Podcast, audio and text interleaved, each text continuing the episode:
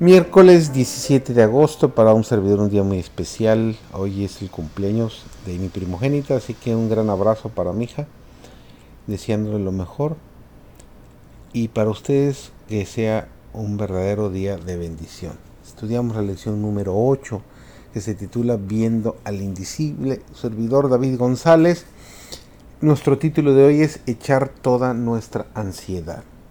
Señor desea que apreciemos el gran plan de redención, que comprendamos nuestro elevado privilegio como hijos de Dios y que caminamos delante de Él en obediencia y agradecimiento. Desea que le sirvamos en novedad de vida, con alegría cada día. Anhela que la gratitud brote de nuestro corazón, porque nuestro nombre está escrito en el libro de la vida del Cordero, porque podemos poner todos nuestros cuidados sobre aquel que cuida de nosotros él nos ordena que nos regocijemos porque somos la herencia del Señor, porque la justicia de Cristo es el manto blanco de sus santos, porque tenemos la bendita esperanza de la pronta venida de nuestro Salvador. El alabar a Dios de todo corazón y con sinceridad es un deber igual al de la oración. Hemos de mostrar al mundo y a los seres celestiales que apreciamos el maravilloso amor de Dios hacia la humanidad caída y que esperamos bendiciones cada vez mayores de su infinita plenitud. Mucho más de lo que hacemos.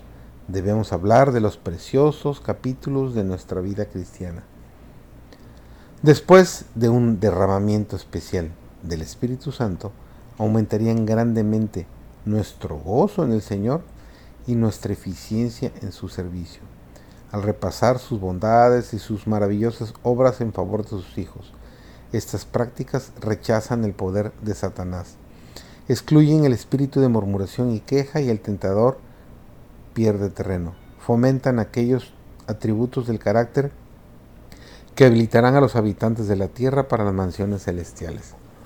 Con toda ternura, Jesús les decía a los cansados, como está escrito en el Evangelio de San Mateo, el capítulo 11, el versículo 10, 29, perdón, llevad mi yugo sobre vosotros y aprended de mí, que soy manso y humilde de corazón, y hallaréis descanso para vuestras almas.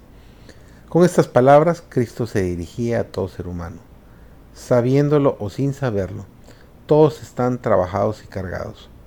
Todos gimen bajo el peso de cargas que solo Cristo puede quitar. La carga más pesada que llevamos es la del pecado. Si tuviéramos que llevarla solo, nos aplastaría pero el que no cometió pecado se ha hecho nuestro sustituto. Isaías capítulo 53 y el versículo 6 nos dice, Jehová cargó en él el pecado de todos nosotros. Nos invita a echar sobre él todos nuestros afanes, pues nos lleva en su corazón. Está velando sobre ti, tembloroso Hijo de Dios. ¿Estás tentado? Te librará. ¿Eres débil? Te fortalecerá.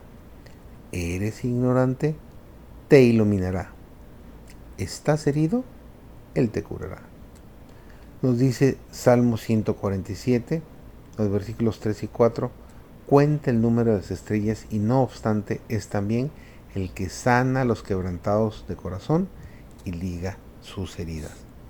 Cualesquiera que sean tus angustias y pruebas, exponlas al Señor. Tu espíritu encontrará sostén para sufrirlo todo se te dejará el camino para que puedas librarte de todo enredo y aprieto. Cuanto más pesadas sean tus cargas, más dulces y benéfico será tu descanso al echarlas sobre aquel que se ofrece a llevarlas por ti. Que esas promesas sean una realidad en tu vida. Bendecido día.